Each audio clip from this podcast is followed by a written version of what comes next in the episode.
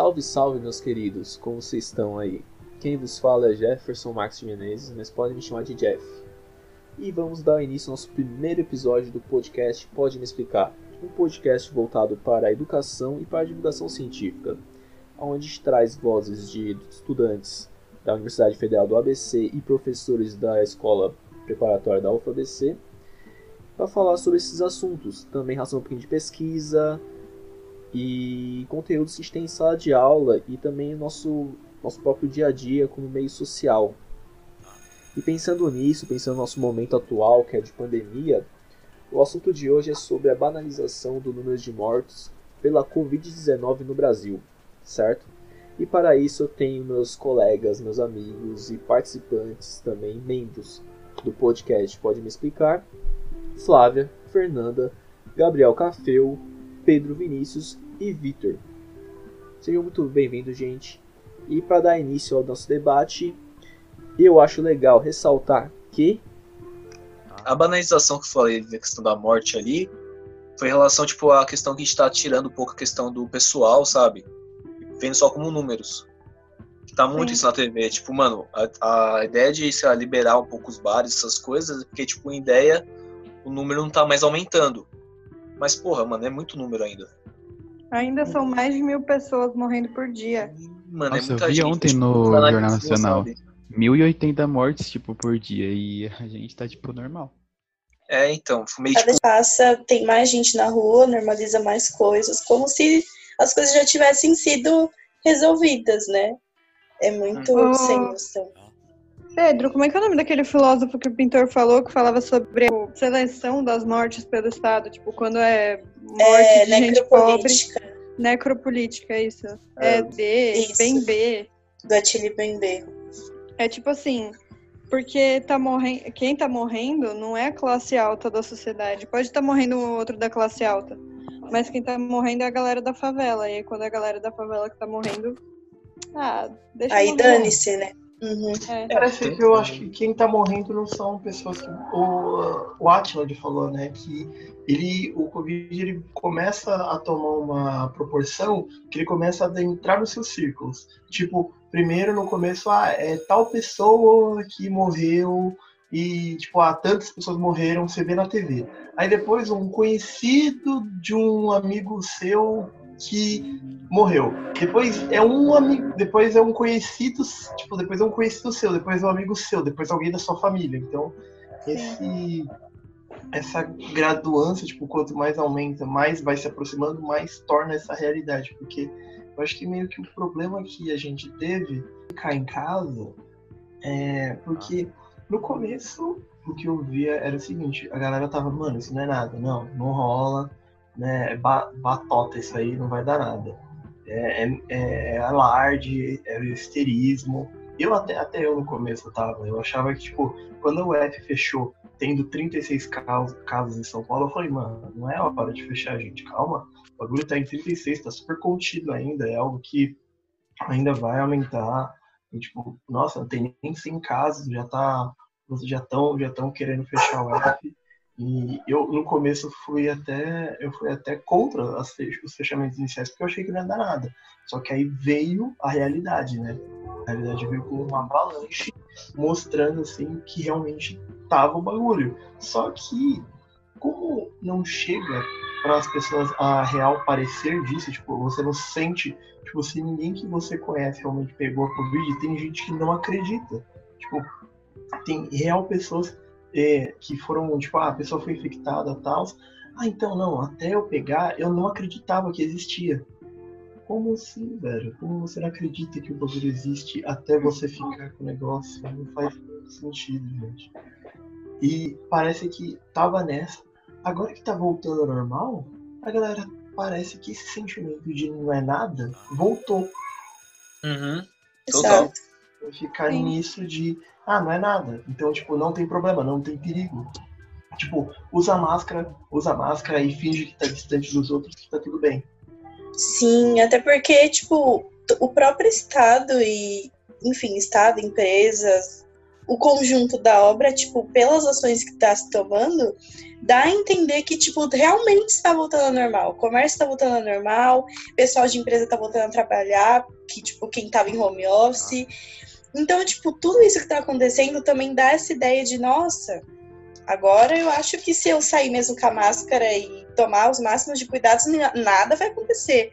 Então, tipo, as coisas que estão acontecendo também dão essa ideia de, tipo, ah, tá de boa, mas na verdade não tá, né? Muito pelo contrário. E outra coisa também que eu achei bem interessante, tipo, ressaltar assim, a questão do papel também do líder, né? Do nosso presidente, né? Que ele mesmo foi o primeiro a falar que isso não era nada, uma gripezinha, até chegar num estado de 50 mil mortos e falar que não é coveiro, né? Então, exatamente. Sim, o Brasil é. ele pegou, ele pegou, eu acho que o pior dos mundos, porque tem, tinha, tem dois mundos, né, que a gente podia ver. O mundo do não vamos fazer porra nenhuma, vamos continuar a economia, vamos lá, o Brasil não pode parar. Esse é, o, é, a, é a realidade A. A realidade B era a realidade do não, gente, todo mundo lockdown. Entra todo mundo dentro de casa, ninguém sai. A gente fez a realidade C.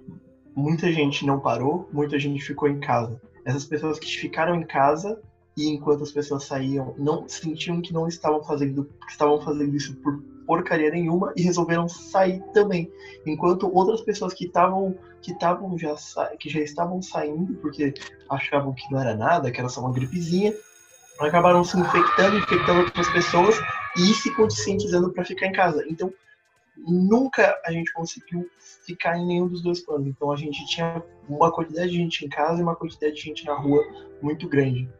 E aí a gente não foi nem ficou. A gente só ficou no meio ali e nada foi efetivo, porque era o governo central lá, o governo federal falando: não, não vamos ficar em casa, é só uma gripezinha.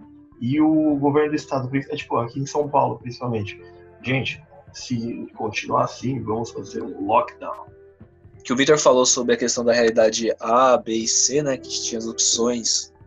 A A, que é aquela absurda, né? Que tipo, continua, que isso é só uma gripezinha. A B, que até o, o Atila mesmo defendeu bastante, né? A gente fechar por um tempo, durante três meses, e depois tudo voltava ao normal. A gente acabou adotando a C, né? Que é aquela, tipo, vamos estilo brasileiro, né? Vamos fazer um pouquinho dos dois.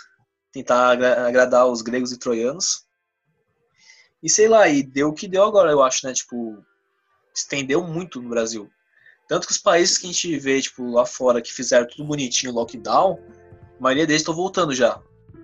E até eles estão voltando agora, eles não têm certeza se vai mesmo voltar ao normal agora. Porque pode ter uma segunda onda. É, exato. Tivemos, teve casos como em Singapura, em que eles fizeram o primeiro lockdown, fechou tudo, deu certo. Aí eles já começaram a liberar. No que eles começaram a liberar, eles desconsideraram que, por exemplo, trabalhadores de fábrica que, tem, que ficam muito próximos, então começou um surto dentro das populações mais pobres que trabalham mais aglomeradas. Então, rolou um segundo surto e tiveram que fechar novamente. Eu acho que na Austrália teve isso também. Eles estavam. Paris também, na França. E aí deu, tipo, um pico lá de novo e voltou a crescer os números. Na China também, né? Apareceu outro, Sim, outro epicentro, né? É. Teve lugar no Brasil que fez isso também, só que o problema é que o Brasil nunca realmente ficou sob controle. Sim. É porque a questão do corona é, é um vírus, é uma doença, é uma pandemia global, só que virou uma disputa política também. Tudo bem é. que, tipo, ah, a vida, é, todos somos seres políticos, que a vida é uma eterna política, tudo que você decide fazer é política, etc. Mas, tipo, num ambiente de pandemia, a gente está num nível tão absurdo de disputa entre lados que. Virou uma que venda, começou... né? É, então, começou a surgir coisas absurdas de ambos os lados. Tipo, um lado queria abrir o, tudo, outro lado queria, tipo, fechar tudo, tipo, deixar a pessoa de ter liberdade, etc.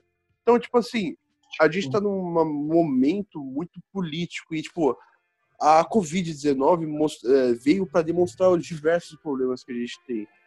Ela serviu, tipo, como uma forma para mostrar todas as rachaduras que a gente tem, tipo, seja, tipo, desigualdade, de polarização política, de ódio.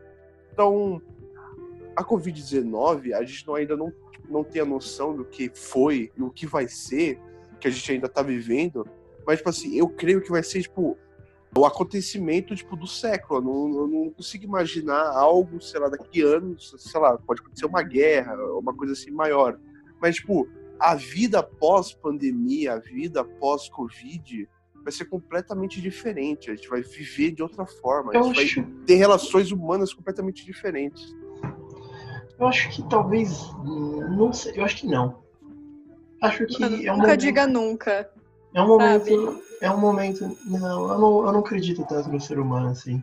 É um momento de realmente pânico, mas a partir do momento que tiver uma vacina e em um, dois anos todo mundo já estiver vacinado, talvez realmente mudem algumas, alguns comportamentos, tipo, principalmente de governos, quanto a surtos, quanto a tipo, surtos epidêmicos locais. Então, por exemplo, epidemias que epidemias provavelmente vão ter um, maior apreço, um maior apreço internacional para serem contidas.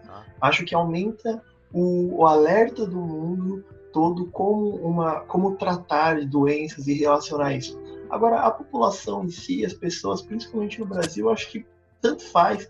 Eu acho que 2020 vai ser lembrado como é, o ano que não teve Réveillon no, no, Rio de Janeiro, não como o ano da pandemia, o ano da cloroquina, esse caramba 4. Vai ser o ano que não teve Réveillon, vai ser o 2021, vai ser o ano que não teve Carnaval. Vai, as pessoas vão lembrar disso, eu acho. O, o, o que o Pedro falou real é certo. Tipo, a gente não vai saber a gente não tá sabendo agora o que é o, o Covid, a gente só vai saber o que foi essa pandemia. Eu acho que É um depende evento muito, histórico, né, tipo, mano? Sempre assim, da né? pessoa. Tipo assim, a, a pessoa que pós-pandemia não ligar pro que aconteceu na pandemia foi aquela pessoa que em momento nenhum ela respeitou e sofreu as consequências da pandemia. Mano, eu, eu falo por mim, eu tô desde quando começou esse negócio em casa, eu tô ficando louco, eu tô ficando sequelado. Se eu não sair daqui uma pessoa diferente, meu amigo, por que que eu fiquei todo esse tempo em casa então? Entendeu? Isso tá me mudando e quem tá seguindo também tá sendo mudado por isso. A gente tá passando por um momento meio complicado. Agora, assim, a pessoa que nunca, enfim, fez nada, nunca se esforçou e nunca sofreu de fato as consequências, né? Tipo, da quarentena, da pandemia e tal, ela vai continuar na dela mesmo. Isso aí é certeza absoluta, mas assim, não consigo ver, não consigo ver a galera que de fato, né, seguiu a risca voltando a ter uma vida como era antes. Isso Não, acho- mim é completamente impossível. Ah, é porque. Não, eu acho que todo mundo de alguma maneira foi afetado. Sabe? De alguma maneira, nem que seja tipo, ai, o meu shopping, o meu shopping fechou e eu não posso mais gravar os meus vídeos de lifestyle, então eu perdi a minha renda, porque eu não posso mais gravar meus vídeos, meus vídeos de lifestyle indo lá comendo, indo lá comer na praça de alimentação do shopping. Sabe? Mas tipo, seja, seja por esses motivos ou até a pessoa realmente que se ferrou, que perdeu o emprego e tal, perdeu o membro da família. Eu acho que a gente tá tratando como se fosse realmente voltar ao novo, esse novo normal, né? Que é um eu acho um bagulho meio bizarro você ficar chamando de novo normal, como se, tipo, que, velho? Como se existiu um normal assim, a gente mudou tudo agora, as pessoas ficam nessa de vamos, vai tudo do dia pra noite acabou, sabe? Nossa, acabou. As pessoas estão esperando o dia que acaba. Mas não vai ser um dia que vai acabar, sabe? O bagulho vai durar muito, muito tempo ainda. E as pessoas, sei lá, tem que aceitar um pouco isso. E, tipo, e essa ideia, né? Tipo, quem tem ciência que ainda vai demorar, não vai ser de um dia pro outro, falta muita coisa ainda. Tipo, mesmo as pessoas que pensam assim, que têm essa consciência, ao mesmo tempo, sei lá, tipo, falando por mim, eu sei disso, mas, tipo, olho pra situação, né? Tipo, desde março em casa, sem ver ninguém, tendo que trabalhar, sendo que a cabeça tá estourada. E aí você fica, meu Deus, eu só queria fazer qualquer coisa, mas eu não posso. Então, eu achei muito interessante o que a Flávia disse. E, e, bom, é, eu acho que assim, no ambiente, cada pessoa é, foi mostrando tipo as falhas no a minha maior pira com a Covid é que ela foi mostrando, como eu disse, as rachaduras. E, tipo, agora a gente tá tendo a noção de que, tipo, é, sei lá, um trabalhador comum, ele, tipo, tinha que se deslocar durante bastante tempo para ir até outro serviço. É, tipo, tinha uma, um serviço puxado, é, não recebia tão legal. Então, tipo assim, eu acho que a pandemia, e, tipo, a Covid-19, é, serviu para tipo, mostrar os problemas da sociedade e isso vai gerar tipo conflitos futuros. Por exemplo, creio eu que se o caso lá do George Floyd, se não tivesse no meio de uma pandemia, creio eu que isso não seria tão intenso. Porque, tipo, tinha toda uma questão da, tipo, você obrigatoriamente, você estar em casa. Você tem que estar em casa. O Estado, vamos dizer assim, te obriga a ficar em casa. Porém, você vê um, um erro grosseiro do Estado. O Estado querendo matar o homem negro é, por fazer coisa, mano, besta. Então, as pessoas se revoltaram, saíram das suas casas, é, saíram do, das suas amarras para lutar de uma forma mais intensa. Tipo, tá rolando protesto até hoje. Então, creio eu que, tipo, a pandemia é, vai ter esse efeito, esse efeito mais polarizador, de maiores conflitos.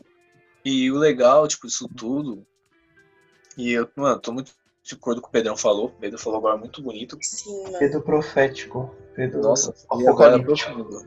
Gostei. Pedro apocalíptico. Olha, isso aqui deu uma luz. Você, o Pedro falando. Mas, ó, gente, ó, eu tava, tipo, mexendo aqui na internet, né? E tem um trabalho aqui legal, tipo, fecha um pouquinho a gente tava pensando, sabe? Que é, tipo, a questão de, de como que é a, a medida adotada quanto com o coronavírus, né? Isso é um vírus novo e tudo mais, e quais são as dificuldades no Brasil, por ser um lugar muito repleto de desigualdade social. É um texto do, do Guilherme Loureiro Werneck e da Marília Sá Carvalho, foi publicado no, no caderno Saúde Pública, em 8 de maio. O nome do artigo é A Pandemia do Covid-19 no Brasil, Crônica de uma Crise Sanitária Anunciada.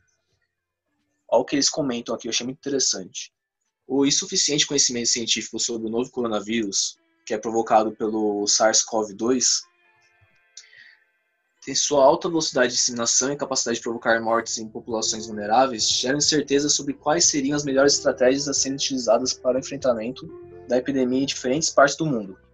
No Brasil, os desafios são ainda maiores, pois pouco se sabe sobre as características de, de transmissão do Covid-19 no contexto de grande desigualdade social, tipo nas favelas, com populações vivendo condições precárias de habitação e saneamento, sem acesso, sem acesso sistemático à água e em situações de aglomeração. E, tipo assim, se você for pegar que minha namorada trabalha, tem que sair pro hospital, e uma coisa que ela fala que é fato, esse vírus todo mundo vai pegar essa doença. Todo mundo vai pegar Covid-19. Agora, o, o que pega bastante é, tipo, quando que vai ser? Vai ser no momento que vai ter atendimento? Vai ser no momento que você vai ter uma vacina? Vai ter algum remédio? Vai ser no momento que vai estar todos os leitos tudo ocupado, sem espaço, sem nem equipamento para te dar assistência. Então é uma questão que, tipo, no Brasil pega muito isso, né? E os ônibus, transporte público, ela vai pro trabalho dela de ônibus, ela fala que é lotado. Então o pessoal acha que colocou a máscara, tá salvo. salvo. Então, tipo, de fato é uma questão muito, sei lá, parece até que como, como fosse meio uma, uma religião, sabe? Tipo, falou que tá tudo bem, vamos lá, gente, põe a máscara que tá salvo. A gente não sabe ainda se, se de fato a máscara vai nos proteger ou não. A gente sabe que ela impede um pouco a transmissão por barreira. Mas não tem nada comprovado falando que você vai usar a máscara se tá suave, se tá podendo andar de 100%, né? boas. Aham. Jeff, isso entra até num, num outro quesito, né, que você citou aí da questão da desigualdade, que, tipo, no começo, né, da, pelo menos quando a gente teve o começo dessa repercussão aqui no Brasil, foi muito engraçado que começou a gente fazer aqueles memes, né, tipo, a Covid tá atacando é, pessoas brancas e ricas, né, tipo, a gente tá tendo aí uma reparação. Só que o que, que a gente tem agora? né? A gente tem uma inversão desse cenário. E aí agora a gente pode até, né, que a gente vem falando ultimamente, que a Covid ela tem sim um alvo, né? Então ela tem sim uma cor, ela tem uma classe social, né? Que seria o alvo dela, quem ela mata. E a gente pode ver isso porque é muito engraçado, né? Antigamente, né, no começo a gente brincava isso da pessoa rica, mas por quê? Porque era essa pessoa que estava viajando, era essa pessoa que estava se expondo, e eram essas pessoas que estavam então tendo os primeiros contatos, né? Só que a gente vai, vai ter esse pessoal, né, de uma maneira irresponsável, né, disseminando essa doença aí. A gente vê vários casos de patrões, né, que acabam passando para suas domésticas aí, enfim, infinitos casos a gente está vendo ultimamente. E para onde? E essa galera vai para onde, né? Essa galera vai para as comunidades, essa galera é a galera que tem menos dinheiro. E aonde que isso realmente vai se tornar um agravante, né? Porque o carinha que tá ali, né, que tem dinheiro e tal, ele vai poder ir pro hospital, ele vai ter os melhores cuidados possíveis, né? Ele vai sair dessa. Mas e a, a pessoa ali que mora na comunidade, a pessoa que mora na favela, ela vai ter essas mesmas oportunidades? E hoje, é então, a gente entra... consegue ver um perfil dos mortos, né? Uhum. Aí que entra justamente aquele papo da necropolítica, né? De tipo, qual é o alvo do Estado? Até é o que a gente percebe que o Café falou, que na verdade o vírus ele tem sim é, um alvo, né? Ele tem uma classe social que é alvo, ele tem uma, uma cor, né? Ele tem ele tem um alvo. Não é como se ah, o Estado ele não está ligando agora para quem está morrendo agora. O Estado estava ligando para quem estava morrendo no começo. Agora quem está morrendo, ai não, está estabilizado. Pô, mil, mais de mil pessoas morrendo e está estabilizado. Tipo, a vida dessas mil pessoas não importa tanto quanto a vida das primeiras mil pessoas que morreram. Tipo, qual que é o qual que é a base do Estado para afirmar isso? Agora que a gente está vendo que as pessoas continuam morrendo em um número muito alto e agora a gente pode sair na rua tranquilo. E, mano, isso porque eles não estão fiscalizando os bairros que eles deveriam fiscalizar. Porque, assim, é, se você andar lá no bairro do Dória, eu imagino que deve estar andando todo mundo de máscara, de boa. Assim, você entra numa loja com várias fiscalizações e tudo mais. Aqui no meu bairro, mano, não é a mesma coisa, sabe? E, e eu não culpo as pessoas que estão aqui por, ah, nossa, andou na rua sem máscara. Porque, mano, tipo, são situações muito diferentes. E é isso, é um governador que ele pensa na realidade dele, ele não pensa na realidade dos outros, são situações extremamente diferentes. E eu não digo só o Dória, eu digo todos os governadores, por exemplo, o governador do Rio de Janeiro também, é, que eles não estão tendo essa visão é, mais política da situação, sabe? Mais social mesmo. Eles estão tendo uma visão só econômica. E eu acho que a visão econômica ela não salva vidas. Tipo, isso que você falou serviu tipo na minha cabeça serviu como um exemplo de tipo qual é a relevância de algumas vidas tipo, qual é a relevância de uma vida de um preto na, numa favela? E qual é a relevância de, de um branco do centro? Porque no momento que está morrendo mil pessoas por dia. Imagina você acordar um dia, sei lá, depois da pandemia, imaginemos que a pandemia não existisse. E, tipo, mil pessoas é, morrem num acidente tipo, vamos imaginar, sei lá, o acidente da Chapecoense. Morreu, acho que, tipo, 100 pessoas. Imagina você acordar um dia e cair 10 é, aviões da, da Chapecoense. A gente tá vivendo tantas mortes e virou algo tão rotineiro, a gente, de fato tá banalizando a morte.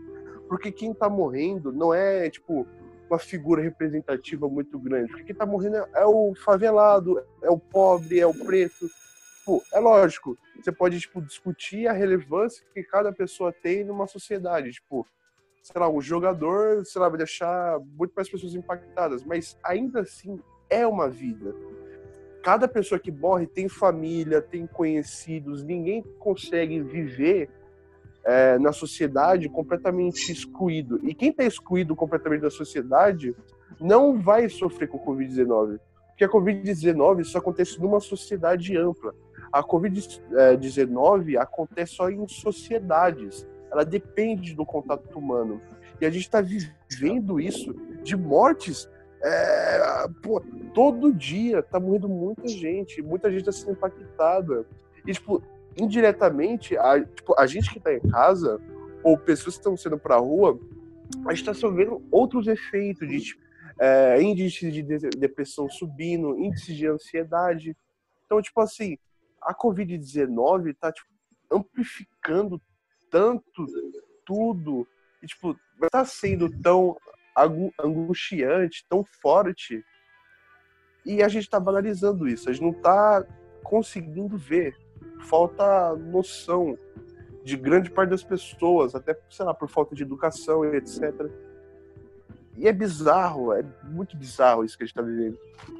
É, é. e no fim das contas, mano, tudo isso acontecendo, toda essa violência que, que ataca a todas as pessoas que estão que são de classes mais baixas e de culturas diversas.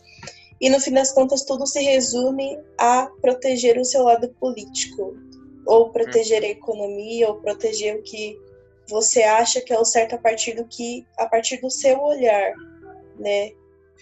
Na verdade, no fim tudo se resume a isso e todas as ações são feitas para isso. Vamos defender a economia porque é isso. Família, conserva, conservadorismo, papapá. Mas e aí, né? Que, que, quais que são as consequências de tudo isso? É toda essa E a família de que quem? Tá Exatamente. A gente está protegendo a família de quem? A gente está protegendo a família. A, é para proteger a minha família, a sua família ou a família que eles querem? Exato. Ó, gente, ó, falando sobre questão de política, eu achei até esse. Tava até procurando aqui agora que eu lembrei da questão da cloroquina com o governo. O governo chegou, comprou um monte de medicamentos, cloroquina, rodo. Aí eu peguei agora esse, essa notícia aqui do Correio do Povo aqui, lá de Porto Alegre, sexta-feira, dia 24 de julho, hein? Falou o quê? Olha aqui somente a manchete. Sobras de cloroquina e falta de medicamentos para UTIs foram alertadas ao governo em maio. Ou seja, você com uma questão política. Tipo, o governo queria tanto que a gente engolisse a questão da cloroquina, eles compraram um monte. E tem lugar que tá faltando utensílios básicos, como luva, máscara. A gente botou o, o exército para produzir cloroquina, né? A gente Exato. tem cloroquina para 30 anos. E não tem anestésico para entubar as pessoas. E sem anestésico, não normalmente, máscara, Isso... as pessoas morrem. morrem. Então, Fê, até aproveitando agora que você falou sobre a questão da máscara e do. e do anestésio, né? Tipo, toda a questão da assistência, né? E só, só pegando só a parte da cloroquina, dando valor como se fosse o remédio o salvador. De fato, a gente está só dando enfoque, né? Enquanto o governo está dando esse apoio, esse suporte a essa banalização da morte. E até mesmo fechando nosso assunto agora, também nossa roda, é... de fato a gente está presenciando isso o Brasil hoje apresenta uma banalização da morte. A gente comemora quando não tem aumento de números, enquanto a gente está tendo mil mortes por dia, como o Pedrão comentou. E isso é assustador. Então, gostaria de agradecer a vocês por essa conversa, foi muito interessante. E ao pessoal que está escutando também, muito obrigado. Eu falo em nome da mesa, em nome do Vitor, em nome da Flávia, da Fê, do Cafeu e do Pedrão, tá? Nos acompanhem mais vezes, vai ter mais episódios falando sobre a questão da Covid, nossa posição social e tudo mais. E também sigam nossas redes sociais. A gente tem um, um Instagram e temos também um canal do YouTube. A gente tem dois vídeos que a gente fez para a Semana da Juventude. Dá, um, dá uma passadinha lá, assiste, debate bem legal assim. E desde já, muito obrigado. Falou, a gente se vê. Beijões, hein?